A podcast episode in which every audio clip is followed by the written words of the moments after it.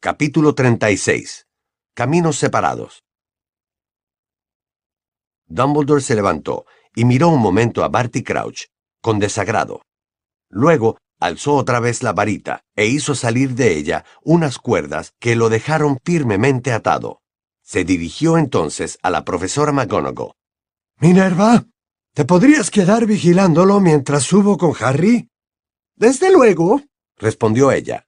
Daba la impresión de que sentía náuseas, como si acabara de ver vomitar a alguien. Sin embargo, cuando sacó la varita y apuntó con ella a Barty Crouch, su mano estaba completamente firme.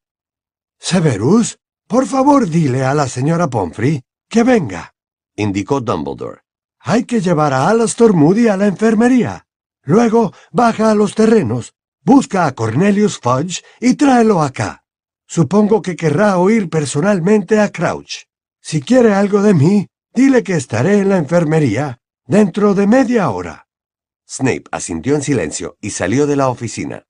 Harry, llamó Dumbledore con suavidad. Harry se levantó y volvió a tambalearse. El dolor de la pierna, que no había notado mientras escuchaba a Crouch, acababa de regresar con toda su intensidad. También se dio cuenta de que temblaba. Dumbledore lo agarró del brazo y lo ayudó a salir al oscuro corredor. Antes que nada, quiero que vengas a mi oficina, Harry, le dijo en voz baja, mientras se encaminaban hacia el pasadizo. Sirius nos está esperando allí. Harry asintió con la cabeza. Lo invadían una especie de aturdimiento y una sensación de total irrealidad, pero no hizo caso. Estaba contento de encontrarse así. No quería pensar en nada de lo que había sucedido después de tocar la copa de los tres magos. No quería repasar los recuerdos, demasiado frescos y tan claros como si fueran fotografías que cruzaban por su mente. Ojo loco Moody, dentro del baúl, con la gusano desplomado en el suelo y agarrándose el muñón del brazo. Voldemort surgiendo del caldero entre vapores. Cedric, muerto. Cedric pidiéndole que lo llevara con sus padres. Profesor, murmuró. ¿Dónde están los señores Diggory? Están con la profesora Sprout, respondió Dumbledore. Su voz tan impasible durante todo el interrogatorio de Barty Crouch tembló levemente por primera vez. Es la jefa de la casa de Cedric, y es quien mejor lo conocía. Llegaron ante la gárgola de piedra. Dumbledore pronunció la contraseña, se hizo a un lado, y él y Harry subieron por la escalera de caracol móvil hasta la puerta de roble. Dumbledore la abrió. Sirius se encontraba allí, de pie. Tenía la cara tan pálida y demacrada como cuando había escapado de Azkaban. Cruzó en dos zancadas la oficina. ¿Estás bien, Harry? Lo sabía. Sabía que pasaría algo así. ¿Qué ha ocurrido? Las manos le temblaban al ayudar a Harry a sentarse en una silla delante del escritorio. ¿Qué ha ocurrido? preguntó, más apremiante. Dumbledore comenzó a contarle a Sirius todo lo que había dicho Barty Crouch. Harry solo escuchaba a medias. Estaba tan agotado que le dolía hasta el último hueso, y lo único que quería era quedarse allí sentado, que no lo molestaran durante horas y horas, hasta que se durmiera y no tuviera que pensar ni sentir nada más. Oyó un suave batir de alas. Fox, el fénix, había abandonado la percha y se había ido a posar sobre su rodilla.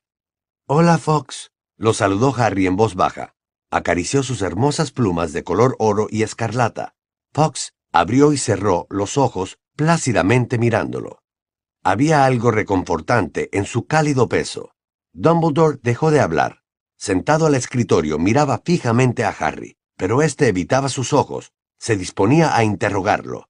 Le haría revivirlo todo. Necesito saber qué ha sucedido después de que tocaras el traslador en el laberinto, Harry, le dijo. Podemos dejarlo para mañana por la mañana, ¿no, Dumbledore? Se apresuró a observar Sirius. Le había puesto a Harry una mano en el hombro. Dejémoslo dormir. Que descanse. Lo embargó un sentimiento de gratitud hacia Sirius, pero Dumbledore desoyó su sugerencia y se inclinó hacia Harry. Muy a desgana, Harry levantó la cabeza y encontró aquellos ojos azules. Harry, si pensara que te haría algún bien, induciéndote al sueño por medio de un encantamiento y permitiendo que pospusieras el momento de pensar en lo sucedido esta noche, lo haría. dijo Dumbledore con amabilidad. Pero me temo que no es así. Adormecer el dolor por un rato te haría sentirlo luego con mayor intensidad. Has mostrado más valor del que hubiera creído posible. Te ruego que lo muestres una vez más, contándonos lo que ha sucedido. El fénix soltó una nota suave y trémula, tembló en el aire, y Harry sintió como si una gota de líquido caliente se le deslizara por la garganta hasta el estómago, calentándolo y tonificándolo. Respiró hondo y comenzó a hablar. Conforme lo hacía, parecían alzarse ante sus ojos las imágenes de todo cuanto había pasado aquella noche. Vio la chispeante superficie de la poción que había revivido a Voldemort. Vio a los mortífagos apareciéndose entre las tumbas. Vio el cuerpo de Cedric tendido en el suelo a corta distancia de la copa. En una o dos ocasiones, Sirius hizo ademán de decir algo, sin dejar de aferrar con la mano el hombro de Harry, pero Dumbledore lo detuvo con un gesto, y Harry se alegró, porque habiendo comenzado era más fácil seguir. Hasta se sentía aliviado, era casi como si se estuviera sacando un veneno de dentro. Seguir hablando le costaba toda la entereza que era capaz de reunir, pero le parecía que, en cuanto hubiera acabado, se sentiría mejor. Sin embargo, cuando Harry contó que Cola Gusano le había hecho un corte en el brazo con la daga, Sirius dejó escapar una exclamación vehemente, y Dumbledore se levantó tan de golpe que Harry se asustó. Rodeó el escritorio y le pidió que extendiera el brazo. Harry les mostró a ambos el lugar en que le había rasgado la túnica y el corte que tenía debajo. Ha dicho que mi sangre lo haría más fuerte que la de cualquier otro, explicó Harry. Ha dicho que la protección que me otorgó mi madre iría también a él. Y tenía razón. Ha podido tocarme sin hacerse daño. Me ha tocado en la cara. Por un breve instante, Harry creyó ver una expresión de triunfo en los ojos de Dumbledore, pero un segundo después estuvo seguro de habérselo imaginado, porque cuando Dumbledore volvió a su silla, tras el escritorio, parecía más viejo y más débil de lo que Harry lo había visto nunca. Muy bien, dijo volviéndose a sentar. Voldemort ha superado esa barrera. Prosigue, Harry, por favor. Harry continuó, explicó cómo había salido Voldemort del caldero, y les repitió todo cuanto recordaba de su discurso a los mortífagos. Luego relató cómo Voldemort lo había desatado, le había devuelto su varita y se había preparado para batirse. Cuando llegó a la parte en que el rayo dorado de luz había conectado su varita con la de Voldemort, se notó la garganta obstruida. Intentó seguir hablando, pero el recuerdo de lo que había surgido de la varita de Voldemort le anegaba la mente. Podía ver a Cedric saliendo de ella, ver al viejo, a Berta Jorkins, a su madre, a su padre. Se alegró de que Sirius rompiera el silencio. ¿Se han conectado las varitas? dijo, mirando primero a Harry y luego a Dumbledore. ¿Por qué? Harry volvió a levantar la vista hacia Dumbledore que parecía impresionado. Priori incantatem, musitó. Sus ojos miraron los de Harry, y fue casi como si hubieran quedado conectados por un repentino rayo de comprensión. ¿El efecto de encantamiento invertido? preguntó Sirius. Exactamente, contestó Dumbledore. La varita de Harry y la de Voldemort tienen el mismo núcleo. Cada una de ellas contiene una pluma de la cola del mismo fénix. De este fénix, de hecho, añadió, señalando al pájaro de color oro y escarlata que estaba tranquilamente posado sobre una rodilla de Harry. ¿La pluma de mi varita proviene de Fox? exclamó Harry, sorprendido. Sí, respondió Dumbledore. En cuanto saliste de su tienda hace cuatro años, el señor Ollivander me escribió para decir que tú habías comprado la segunda varita. Entonces, ¿qué sucede cuando una varita se encuentra con su hermana? Quiso saber Sirius. Que no funcionan correctamente la una contra la otra, explicó Dumbledore. Sin embargo, si los dueños de las varitas las obligan a combatir, tendrá lugar un efecto muy extraño. Una de las varitas obligará a la otra a vomitar los encantamientos que ha llevado a cabo, en sentido inverso. Primero el más reciente Luego, los que lo precedieron. Miró interrogativamente a Harry, y éste asintió con la cabeza. Lo cual significa, añadió Dumbledore pensativamente, fijando los ojos en la cara de Harry. Que ha tenido que reaparecer Cedric de alguna manera. Harry volvió a asentir. ¿Ha vuelto a la vida? Preguntó Sirius. Ningún encantamiento puede resucitar a un muerto, dijo Dumbledore, apesadumbrado. Todo lo que ha podido haber es alguna especie de eco. Saldría de la varita una sombra del Cedric vivo. ¿Me equivoco, Harry? Me ha hablado, dijo Harry, y de repente volvió a temblar. Me ha hablado él, el fantasma de Cedric, o lo que fuera. Un eco que conservaba la apariencia y el carácter de Cedric, explicó Dumbledore. Adivino que luego han aparecido otras formas, víctimas menos recientes de la varita de Voldemort. Un viejo, dijo Harry, todavía con un nudo en la garganta. Y Berta Jorkins. ¿Y tus padres? Preguntó Dumbledore en voz baja. Sí, contestó Harry. Sirius apretó tanto a Harry en el hombro que casi le hacía daño. Los últimos asesinatos que la varita llevó a cabo, dijo Dumbledore, asintiendo con la cabeza. En orden inverso. Naturalmente, habrían seguido apareciendo otros si hubieras mantenido la conexión. Eh, muy bien, Harry. Esos ecos, esas eh, sombras, ¿qué han hecho?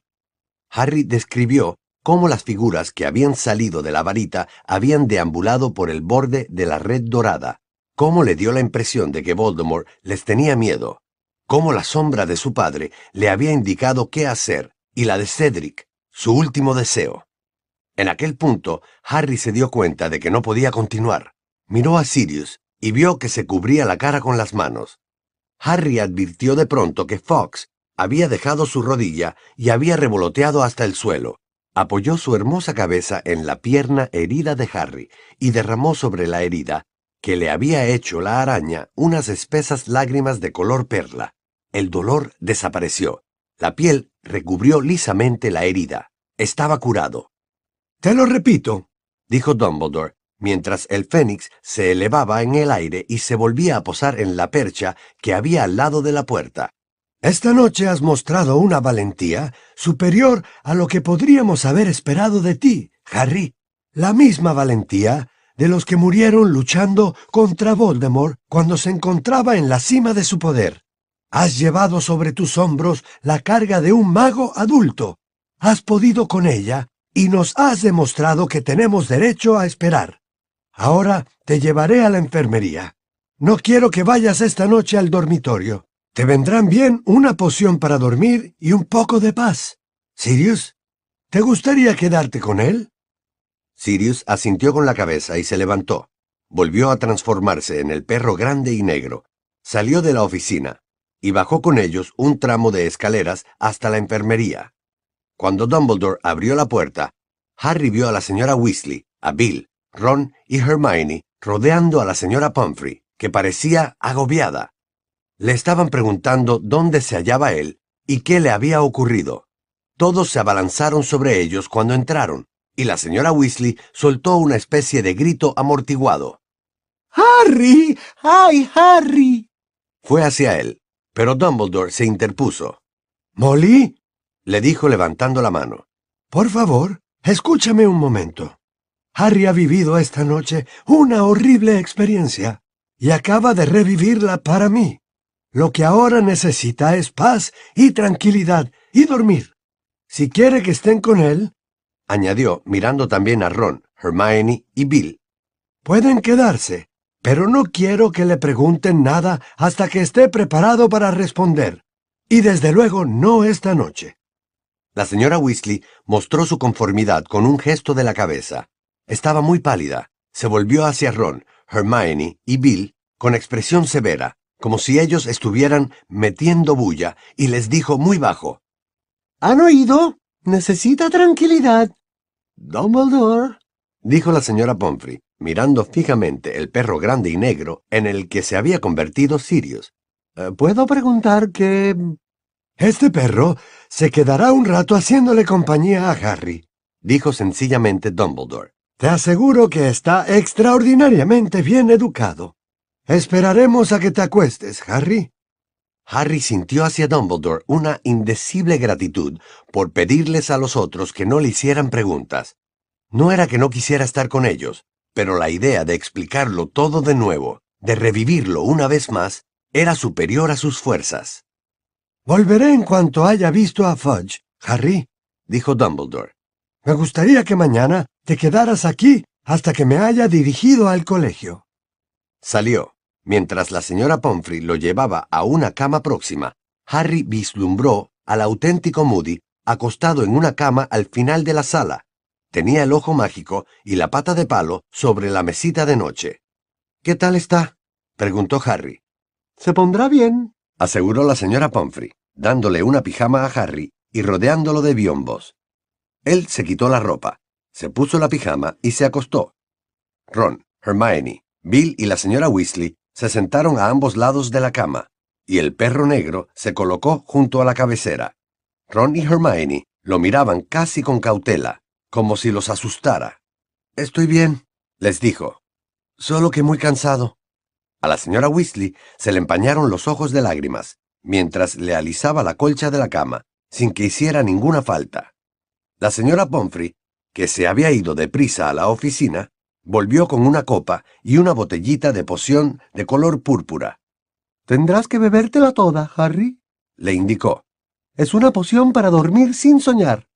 Harry tomó la copa y bebió unos sorbos. Enseguida le entró sueño. Todo a su alrededor se volvió brumoso. Las lámparas que había en la enfermería le hacían guiños amistosos a través de los biombos que rodeaban su cama, y sintió como si su cuerpo se hundiera más en la calidez del colchón de plumas antes de que pudiera terminar la poción, antes de que pudiera añadir otra palabra, la fatiga lo había vencido. Harry despertó en medio de tal calidez y somnolencia que no abrió los ojos, esperando volver a dormirse. La sala seguía a oscuras. Estaba seguro de que aún era de noche y de que no había dormido mucho rato. Luego oyó cuchicheos a su alrededor. Van a despertarlos si no se callan. ¿Por qué gritan así? ¿No habrá ocurrido nada más? ¿No? Harry abrió perezosamente los ojos. Alguien le había quitado las gafas. Pudo distinguir, junto a él, las siluetas borrosas de la señora Weasley y de Bill. La señora Weasley estaba de pie. Es la voz de Fudge, susurraba ella. Y esa es la de Minerva McGonagall, ¿verdad? Pero, ¿por qué discuten? Harry también los oía. Gente que gritaba y corría hacia la enfermería. Ya sé que es lamentable, pero da igual, Minerva, decía Cornelius Fudge en voz alta. No debería haberlo metido en el castillo, gritó la profesora McGonagall. Cuando se entere Dumbledore. Harry oyó abrirse de golpe las puertas de la enfermería, sin que nadie se diera cuenta, porque todos miraban hacia la puerta mientras Bill retiraba el biombo. Harry se sentó y se puso las gafas. Fudge entró en la sala con paso decidido, Detrás de él iban Snape y la profesora McGonagall. Eh, ¿Dónde está Dumbledore? le preguntó Fudge a la señora Weasley. Aquí no, respondió ella enfadada. Esto es una enfermería. Señor ministro, ¿no cree que sería mejor? Pero la puerta se abrió y Dumbledore entró en la sala. ¿Qué ha ocurrido? inquirió bruscamente, pasando la vista de Fudge a la profesora McGonagall. ¿Por qué están molestando a los enfermos? Minerva, me sorprende que tú... Te pedí que vigilaras a Barty Crouch. Ya no necesita que lo vigile nadie, Dumbledore, gritó ella. Gracias al ministro. Harry no había visto nunca a la profesora McGonagall tan fuera de sí. Tenía las mejillas coloradas, los puños apretados y temblaba de furia. Cuando le hemos dicho al señor Fudge que habíamos atrapado al mortífago responsable de lo ocurrido esta noche, dijo Snape en voz baja. Ha considerado que su seguridad personal estaba en peligro. Ha insistido en llamar a un dementor para que lo acompañara al castillo y ha subido con él a la oficina en que Barty Crouch...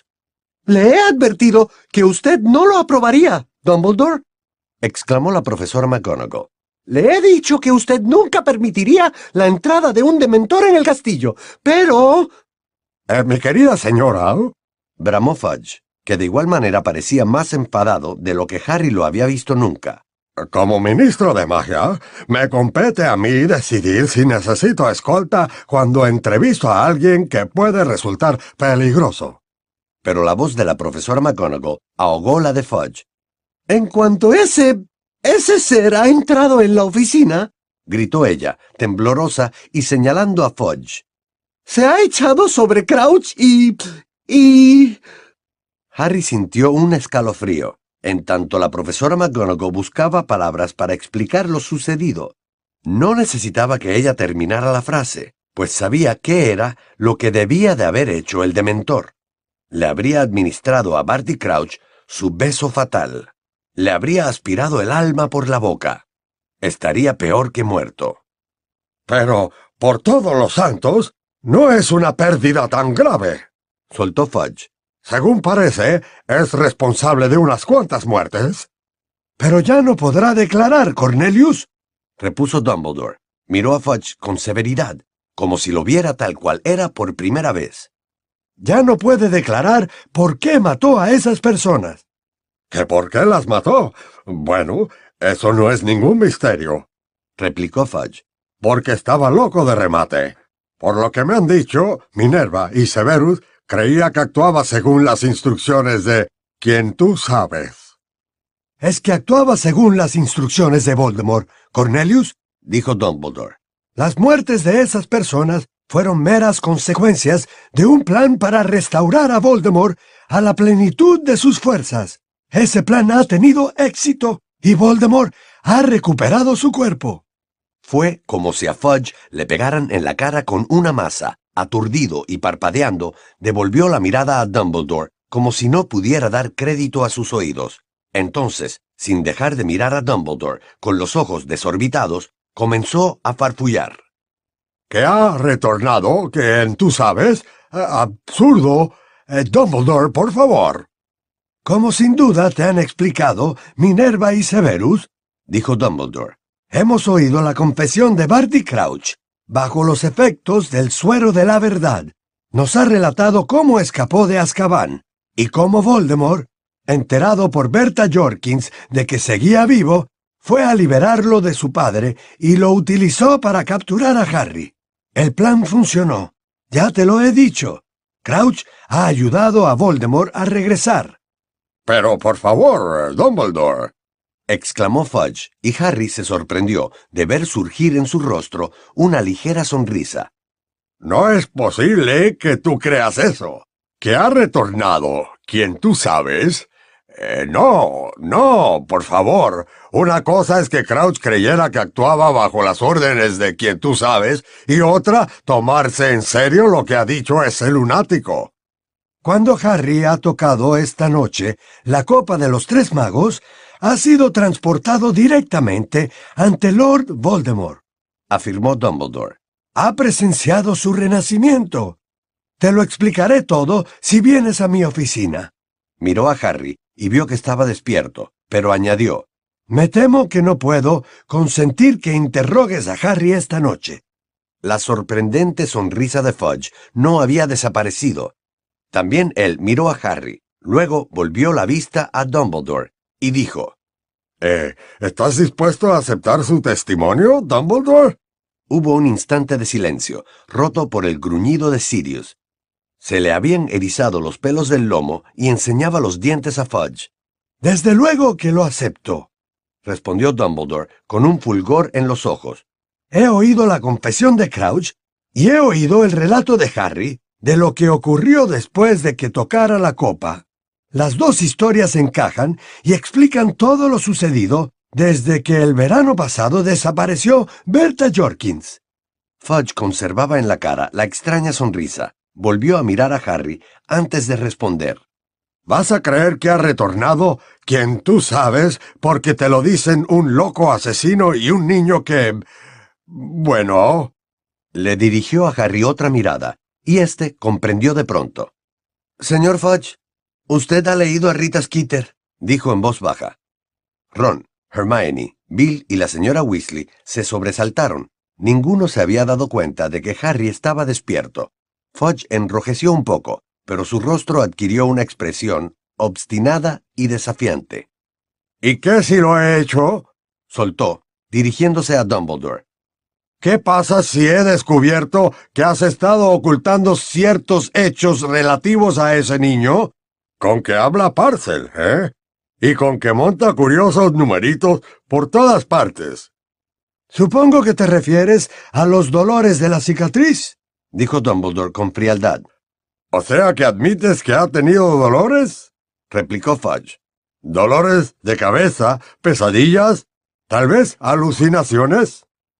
Escúchame, Cornelius, dijo Dumbledore, dando un paso hacia Fudge, y volvió a irradiar aquella indefinible fuerza que Harry había percibido en él después de que había aturdido al joven Crouch.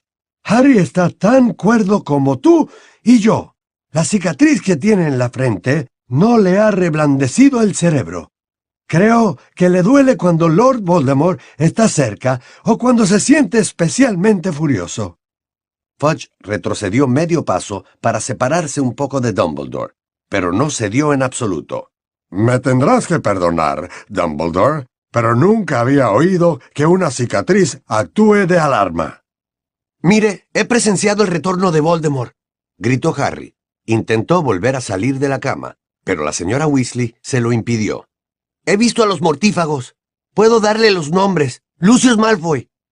Snape hizo un movimiento repentino. Pero, cuando Harry lo miró, sus ojos estaban puestos otra vez en Fudge. Malfoy fue absuelto, dijo Fudge, visiblemente ofendido.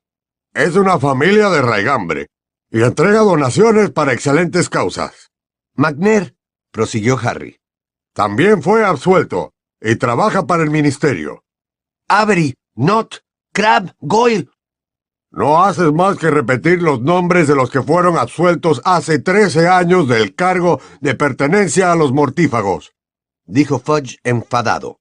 Debes de haber visto esos nombres en antiguas crónicas de los juicios. Por todos los santos, Dumbledore, este niño ya se vio envuelto en una historia ridícula al final del año anterior.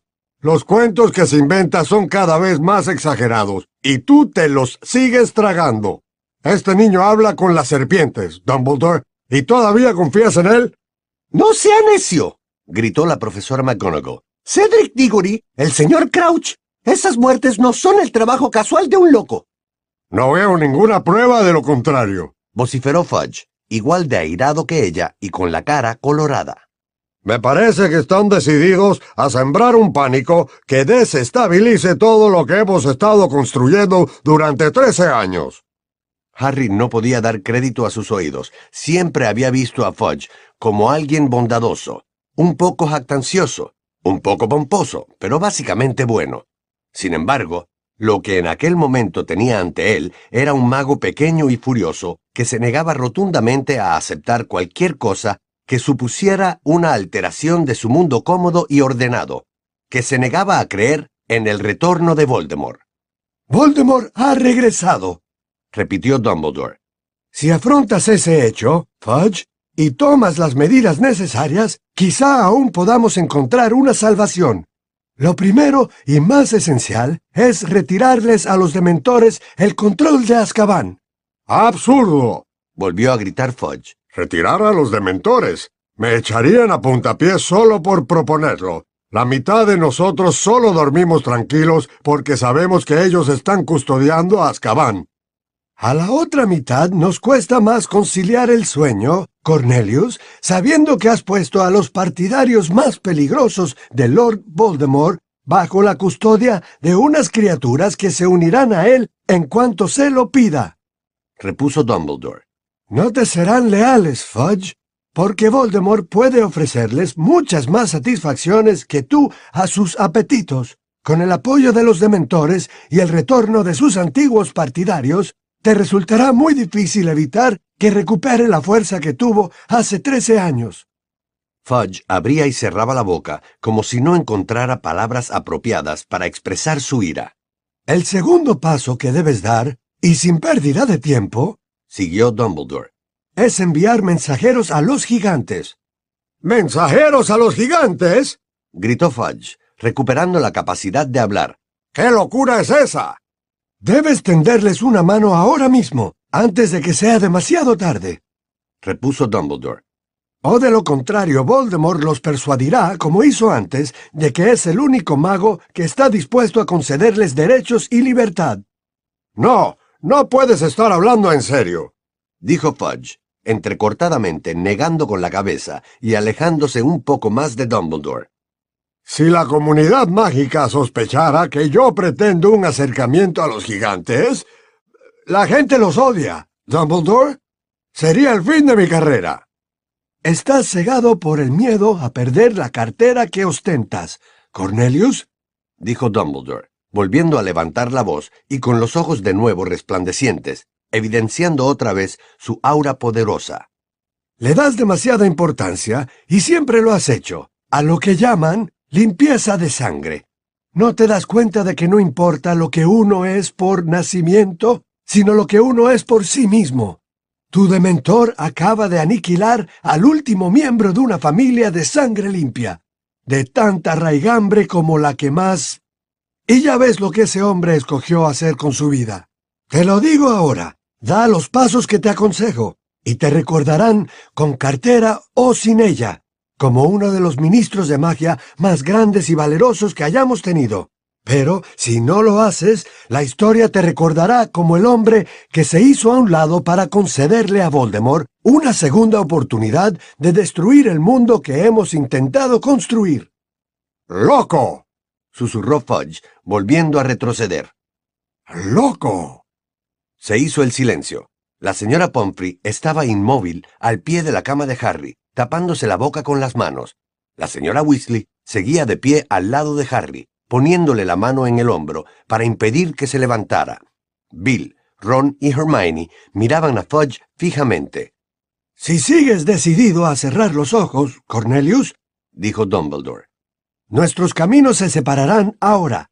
Actúa como creas conveniente. Y yo, yo también actuaré como crea conveniente.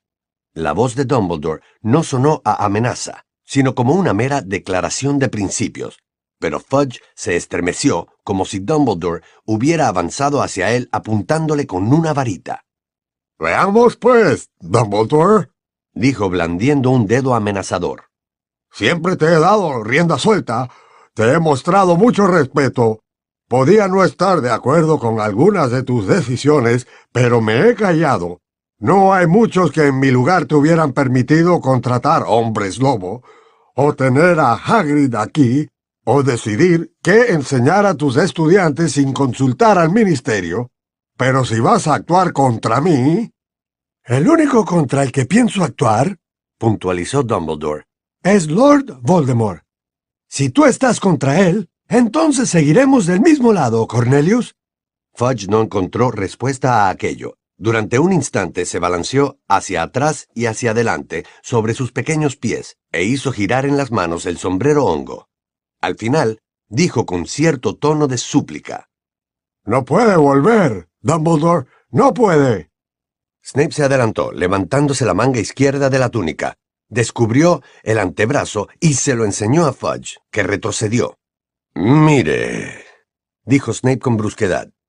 Mire, la marca tenebrosa.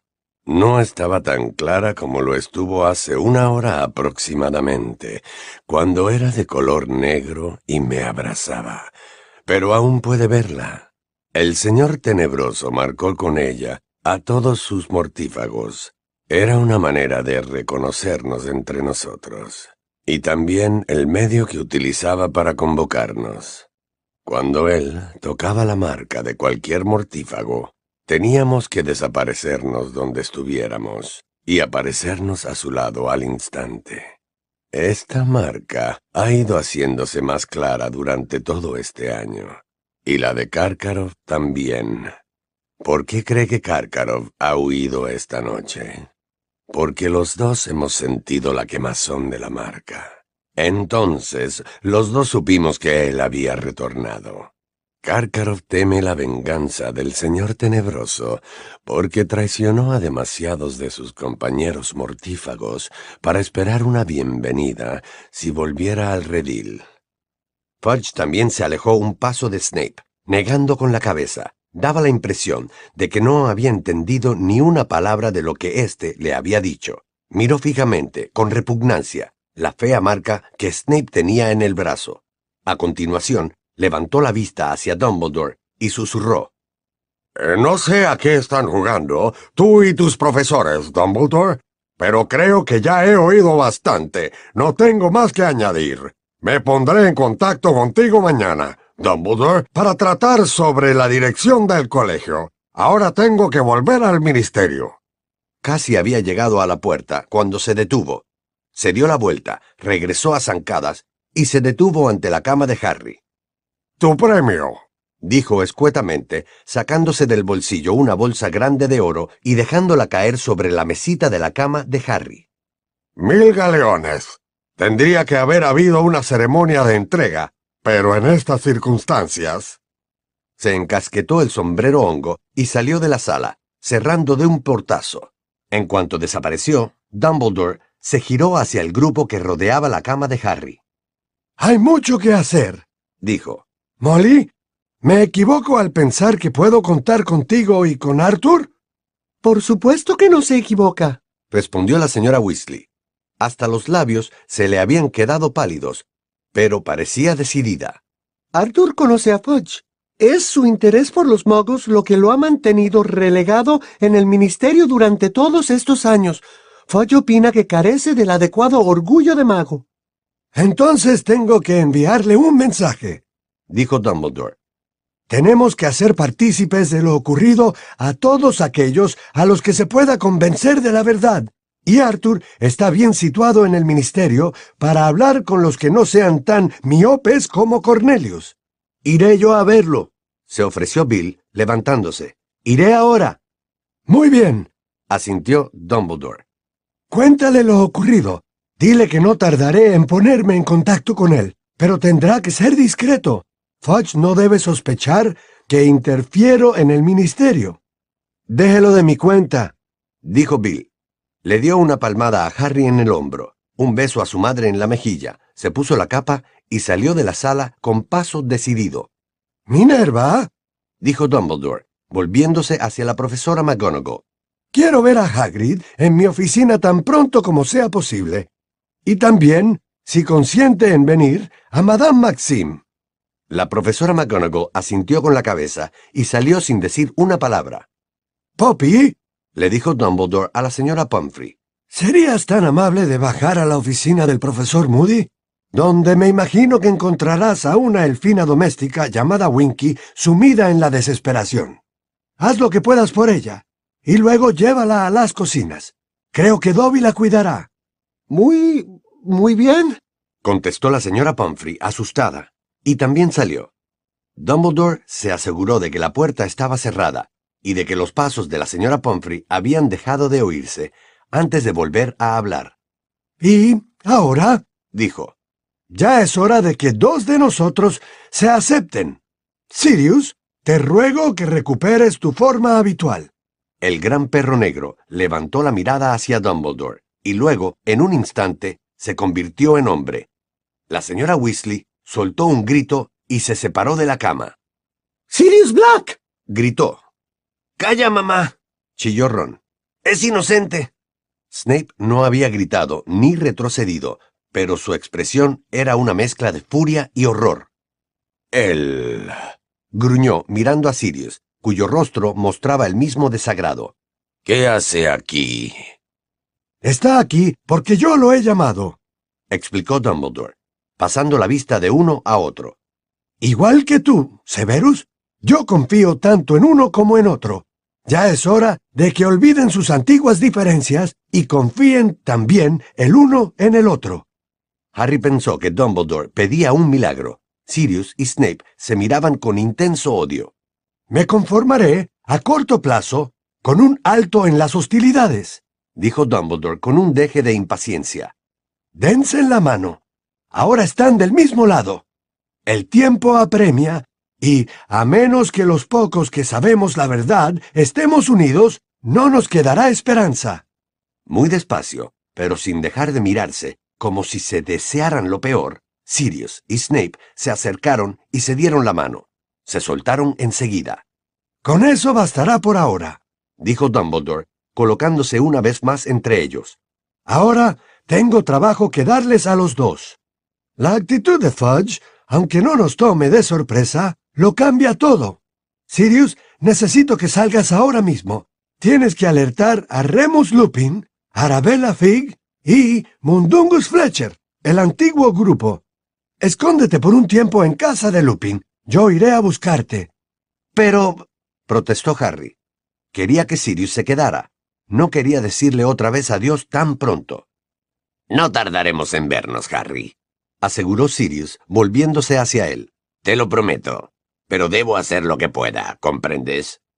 Claro, claro que comprendo. Sirius le apretó brevemente la mano, asintió con la cabeza mirando a Dumbledore, volvió a transformarse en perro y salió corriendo de la sala, abriendo con la pata la manilla de la puerta. Severus, continuó Dumbledore, dirigiéndose a Snape. Ya sabes lo que quiero de ti. Si estás dispuesto. Lo estoy, contestó Snape. Parecía más pálido de lo habitual, y sus fríos ojos negros resplandecieron de forma extraña. Buena suerte entonces, le deseó Dumbledore, y con una mirada de aprensión lo observó salir en silencio de la sala, detrás de Sirius. Pasaron varios minutos antes de que el director volviera a hablar. Tengo que bajar, dijo por fin. Tengo que ver a los Diggory. Tómate la poción que queda, Harry. Los veré a todos más tarde. Mientras Dumbledore se iba, Harry se dejó caer en las almohadas. Hermione, Ron y la señora Weasley lo miraban. Nadie habló por un tiempo. Te tienes que tomar lo que queda de la poción, Harry, dijo al cabo la señora Weasley. Al ir a coger la botellita y la copa, dio con la mano contra la bolsa de oro que estaba en la mesita. Tienes que dormir bien, y mucho. Intenta pensar en otra cosa por un rato. Piensa en lo que vas a comprarte con el dinero. No lo quiero, replicó Harry con voz inexpresiva. Cójanlo ustedes, quien sea.